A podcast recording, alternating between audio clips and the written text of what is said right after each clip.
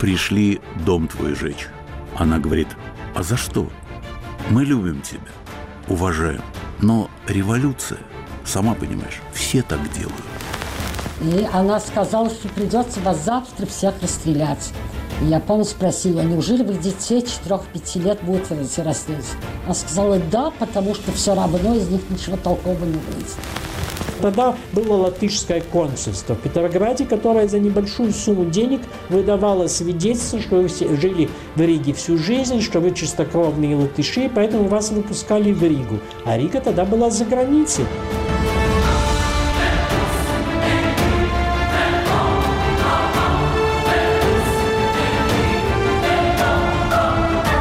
Привет, меня зовут Полина Галуева, и это подкаст «Голоса проигравших». Здесь мы вместе с моим коллегой по радио «Свобода», историком Иваном Толстым, делимся воспоминаниями наших соотечественников, иммигрантов первой волны, переживших революцию 1917 года, мировую и гражданскую войны, и, по сути, потерявших свою страну, Российскую империю. В последнем эпизоде подкаста хочется изменить фокус и от воспоминаний о глобальных событиях перейти к частным историям тех самых свидетелей русской смуты, будущих эмигрантов первой волны. Но первую личную историю расскажет Иван Толстой. Для многих русская смута началась еще до революции, еще даже до мировой войны. Началась в 905-м, в пору первой своей революции. Моя прабабушка э, была ну, бывшей помещицы, на самом деле никакой уже не помещицы. Какая могла быть особенно серьезная помещица в 905 году? И вот э, прабабушка, раздавшая, ну, абсолютно все, э, что у нее было, была в своем старом помещичьем доме, который, может быть, правильнее было бы назвать вообще дачей. Сидела 905 год, вокруг революция, ну, все понимают из людей того времени, как это было опасно, и тем не менее она сидела совершенно спокойная, зная, в каких идеальных отношениях она была была со своими крестьянами. И вот она сидит, и входит прислуга, тоже престарелая, всю жизнь прожившая в семье, и говорит, там мужики пришли, хотят поговорить с вами, толпятся у крыльца. А она уже больная и плохо себя чувствующая, она говорит, ну, проси их, пусть зайдут. Им передали. Смелые пятеро вошли, шапки сняли, конечно, стоят в гостиной перед барыней. Она говорит, ну, рассказывайте, чего хотите. Один из них чуть вперед выступил и говорит, «Барня, пришли дом твой жечь». Она говорит, «А за что? Я разве плохо к вам относилась?» «Да нет, барня, хорошо относились. Я разве детям вашим школу в селе не построила?» «Построили, барня. Я разве больницу не построила?» «Построила, барня. Я разве лес вам свой не отдала, чтобы вы его рубили и продавали, и деньги в свою пользу брали. Знаем, барыня, знаем, все так. Так за что ж меня жечь-то будете? Ну, барыня, мы любим тебя, уважаем, но революция, сама понимаешь, все так делают. И сожгли. Люди делали так, как принято. И вот это все несло Россию. У одних был поток один, связанный с их традицией, чувствованием и так далее, у других другой. И вот сталкивались эти два потока. И вот гражданская война – это тот ужас, когда стихийно и полубессознательно человек совершает какие-то совершенно фантасмагорические вещи, которые он как одиночка, может быть, никогда и не совершил бы. Об ужасах гражданской войны рассказывает дочь Столыпина Александра Петровна Кайзерлинг. Ее семья после Октябрьского переворота бежала из Петрограда сначала в Киев, а когда его захватили красные, переехала в деревню Немиров Подольской губернии. В деревне была тишина, как всегда, далеко от вокзала, 60 верст. И приходили банды, то Петлюра, то Махно, то какого-то зеленого – мы там жили, и, в общем, делалось хуже и хуже в смысле еды. До тех пор приехал министр просвещения украинской, которая была женщина, которая приехала с двумя гардекор, с револьверами. Она была дворянка. И говорила, я дворянка, но я левая. Она с нами обедала, потом ночевала, и никто не хотел делать ей кровать. Я еще сказала, что я ей сделаю кровать. И мы во время, значит, обеда с ней разговаривали, и она говорила, что у вас такой чудный дом, что безобразие, что вы здесь живете. Мы здесь сделаем музей, библиотеку. вы могли бы работать здесь, но вы не можете, потому что вы не годитесь, вы не так думаете, как советы. Я друг Ленина, я хорошо знаю. Она была личным другом Ленина. И она сказала, что придется вас завтра всех расстрелять. И я помню, спросила, неужели вы детей 4-5 лет будете расстрелять? Она сказала, да, потому что все равно из них ничего толкового не выйдет. На следующее утро, когда мы проснулись, ее уже не было, она ночью удрала. И пришли власть Петлюра, которая держалась мало времени. Банды приходили и уходили. Один день нас обстреливали, мы выбежали с моей сестрой. Хотя у меня был сыпной тиф, я уже вставала. И какие-то солдаты лезли в передний, мы говорим, откуда мы, большевики. И тут же нас арестовали всех. Когда нас арестовали, мы жили, значит, у сестры, то приходили все время делегации рабочих, прося, чтобы они нас отпустили бы. Ночью они сделали театр у нас в доме, в большой зале. Куда мой брат и моя мать, пока мы с ними сидели в театре, убежали. Мы же остались, так как моя сестра лежала парализованной от цепного тифа.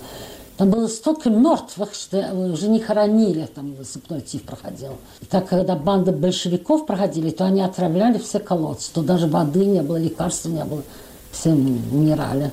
Значит, после театра нас арестовали. Пришел политический комиссар. Я его помню.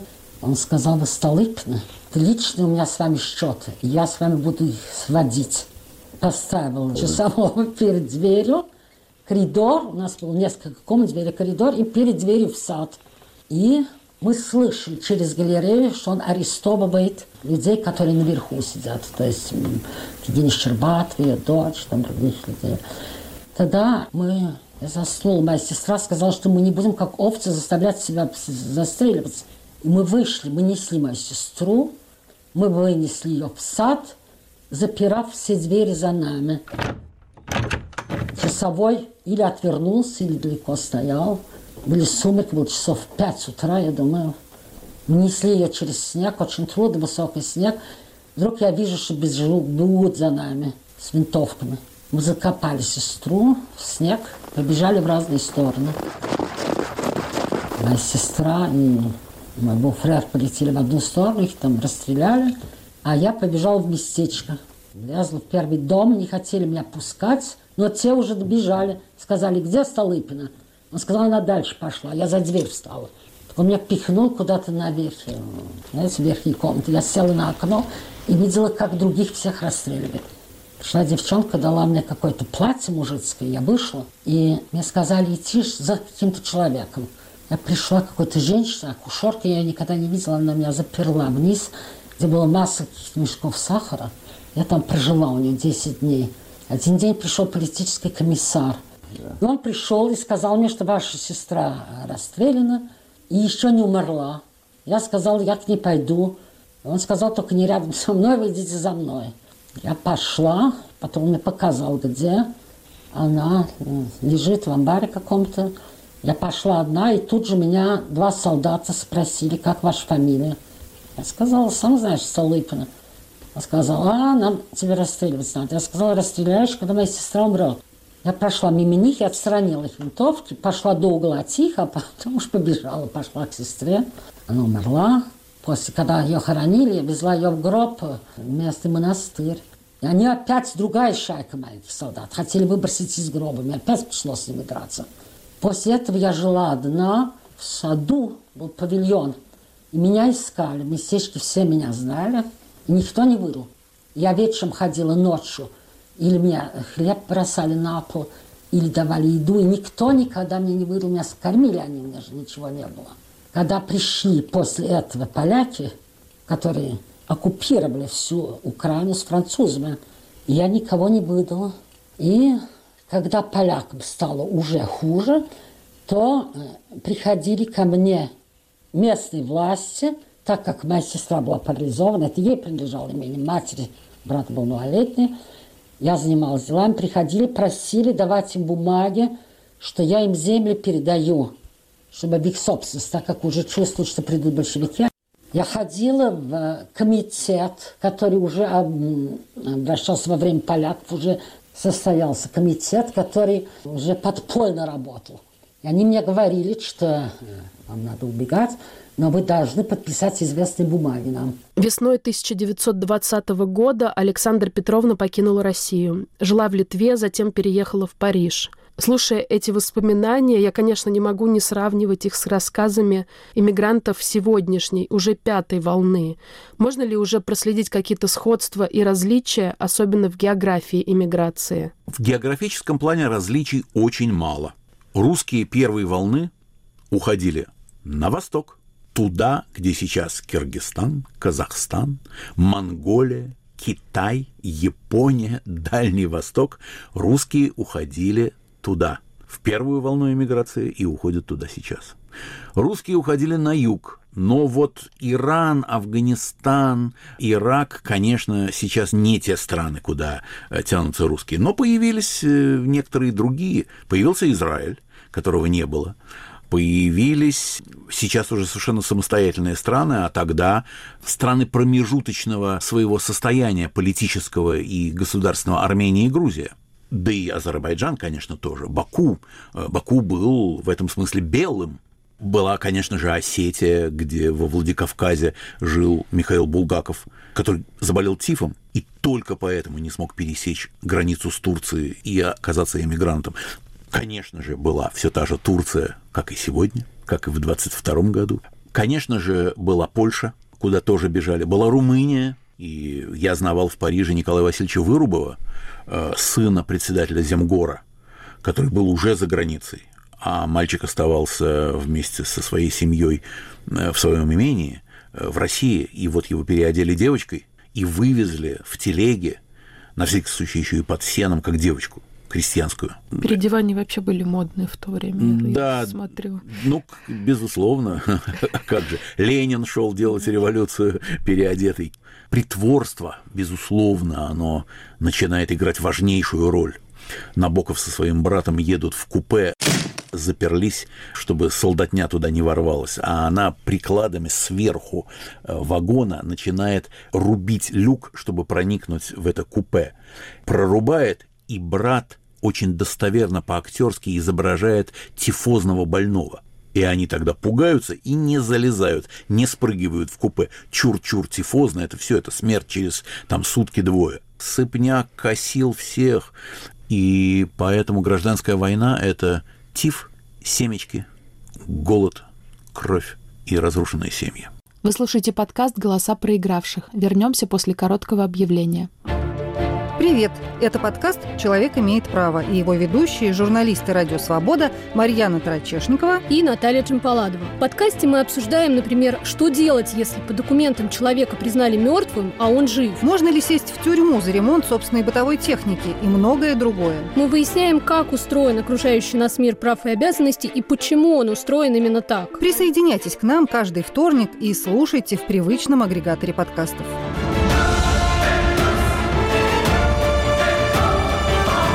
Вы слушаете подкаст «Голоса проигравших». О диком голоде, аресте и отъезде из России вспоминает Олег Александрович Керенский, сын члена Временного правительства Александра Керенского. В годы гражданской войны он подросток 13-14 лет. Осенью 19 года я начал в новой школе. Но, может быть, это было даже летом 18 года. По теперешним представлениям, по, то есть по представлениям того, что потом было, было еще очень хорошее.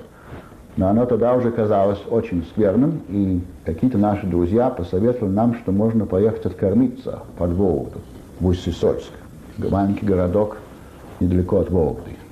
И поехала мама, я, мой брат, моя бабушка, мамина сестра с ее дочерью, и семья вот этих друзей, где была тоже мать и, вероятно, насколько я помню, двое детей – но не было ни одного мужчины. Это все были э, женщины, женщины с детьми. И вот мы, значит, поехали и, сняли комнаты в, изби, в избах у крестьян в этой деревне отъедаться. И действительно, кормили нас этими знаменитыми ржаными пирогами. И вот к тому времени у меня уже было ружье, и я тогда там на уток охотился и так далее, и так далее. Этот хозяин наш был, хорошо его помню, прекрасный мужик, он только что из солдат вернулся и был очень хорошо к нам расположен, очень. И как раз тогда, значит, был высадка в Архангельске, И англичане, и русские подходили, приблизительно двигались на Волгу. И вдруг внезапно, я был утром на охоте, меня дома не было. Я, и как внезапно пришли эти самые совершенно уже хулиганы, потому что это были набранные с повязками люди, с ружьями. И всю эту ораву, всех нас, меня ждали, я пришел с этой уточкой, меня ждали, и нас всех увезли, посадили в поезд и везли из этой деревушки на Усть-Сольск, а с Усть-Сольска на Вологду и из Вологды на Москву. Под конвоем, запертом третьего класса в вагоне, с запертыми комнатами и с часовыми, и почти что абсолютно без еды.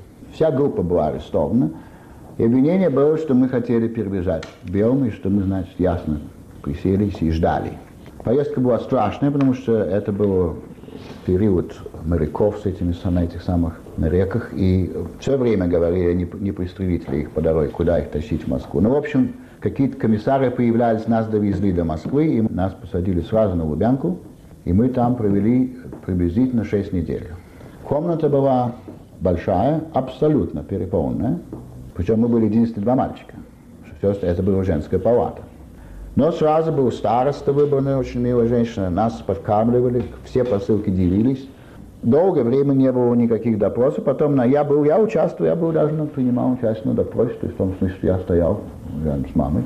Но в общем заключался допрос в том, куда вы ехали, зачем вы ехали и что вы набирались делать. И анекдот, но под расписку в конце концов нас выпустили обратно в Петербург. И мы, мама писала расписку, что они собираются покинуть Россию, это было все.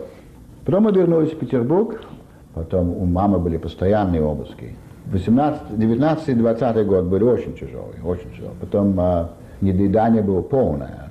Ну и вот тут как шла жизнь. Вот у нас, э, как у всех среднего круга людей, была мебель, обстановка, шторы, портьеры, ковры. И вот это все променялось. И я мишечным занимался мальчишкой. Я ездил э, по финской дороге в деревушках. И мы ходили или покупали, или обменивали или картошку, или хлеб и тащили это домой. А другое время, как люди зарабатывали. Например, моя мать и бабушка сначала набивали папиросы и часами сидели.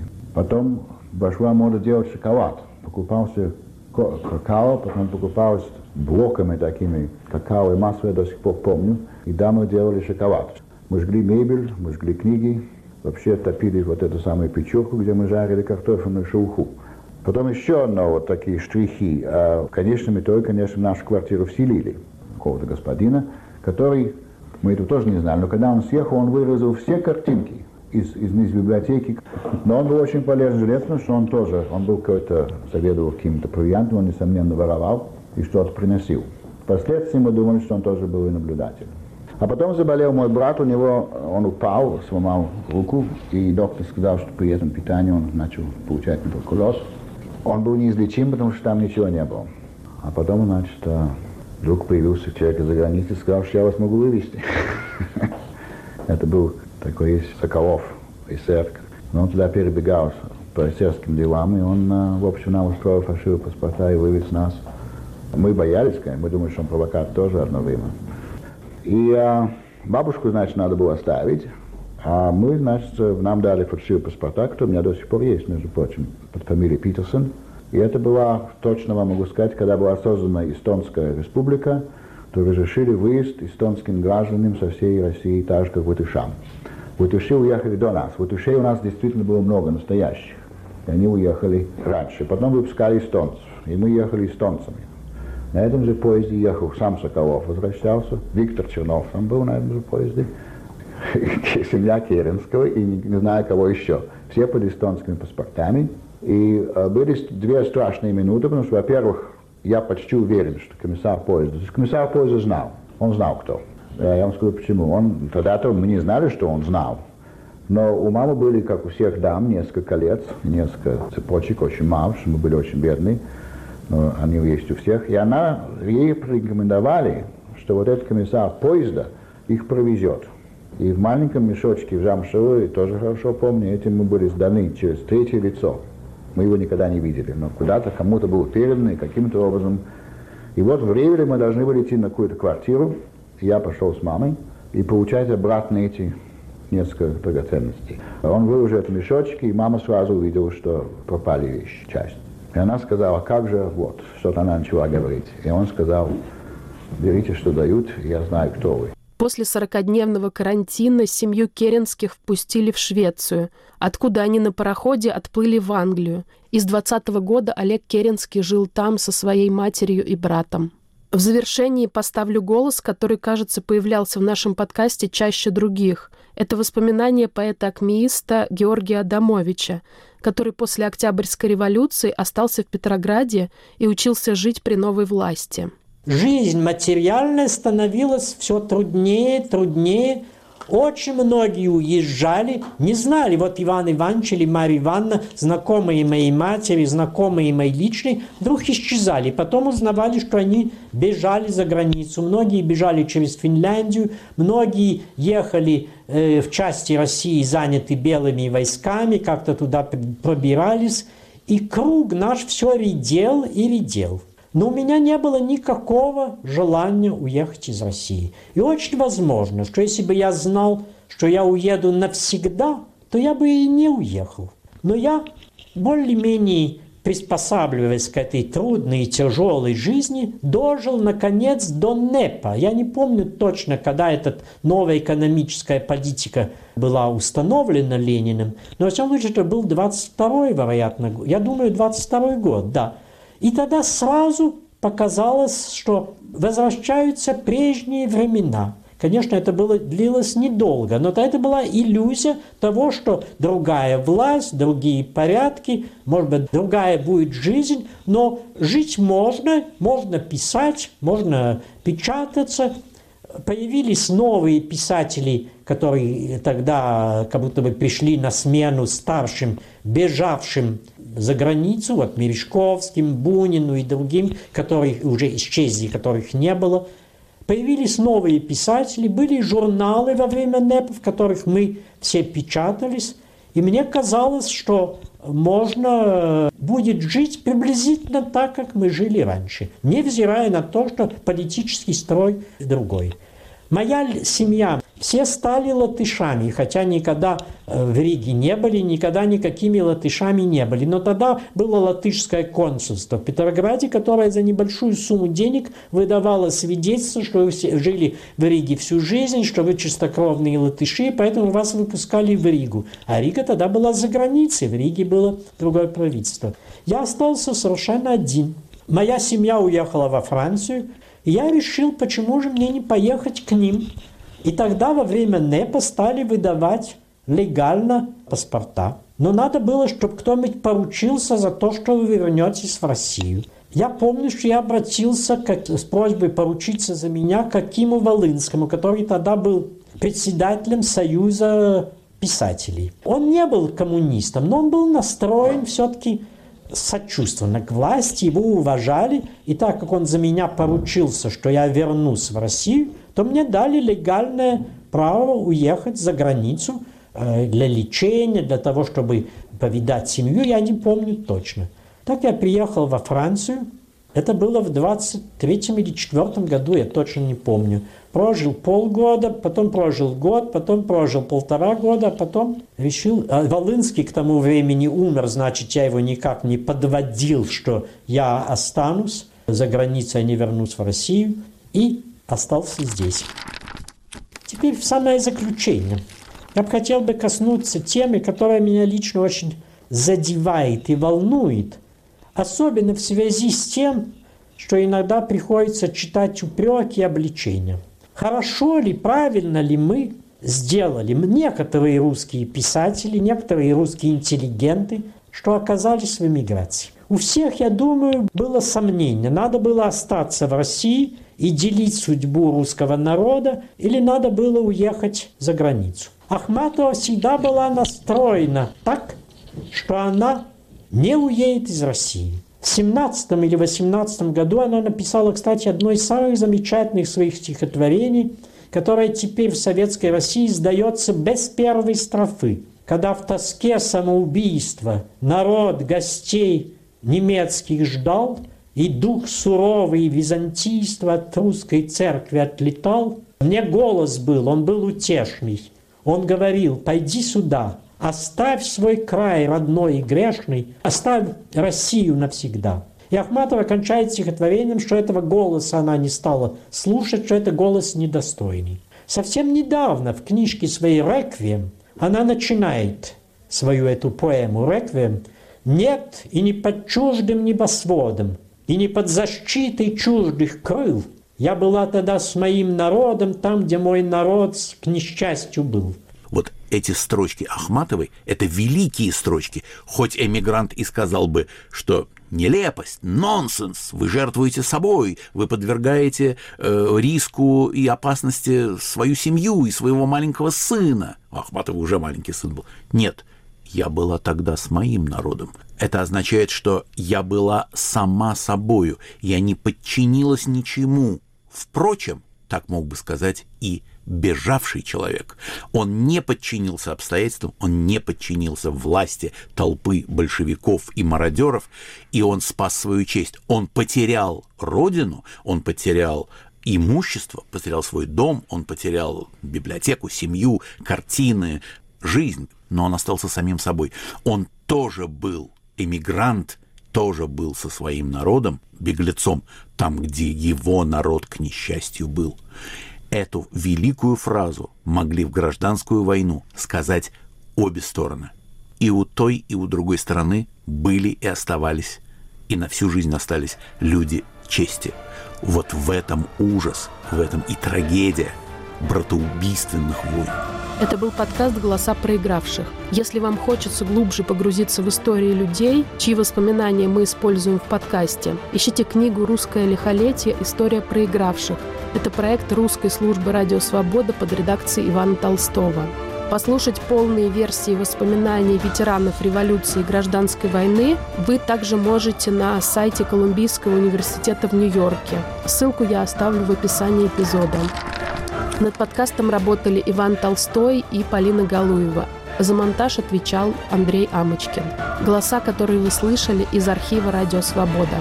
Ставьте нам, пожалуйста, лайки, рассказывайте о подкасте друзьям, чтобы о нем узнало большее количество людей. Спасибо за внимание. Пока.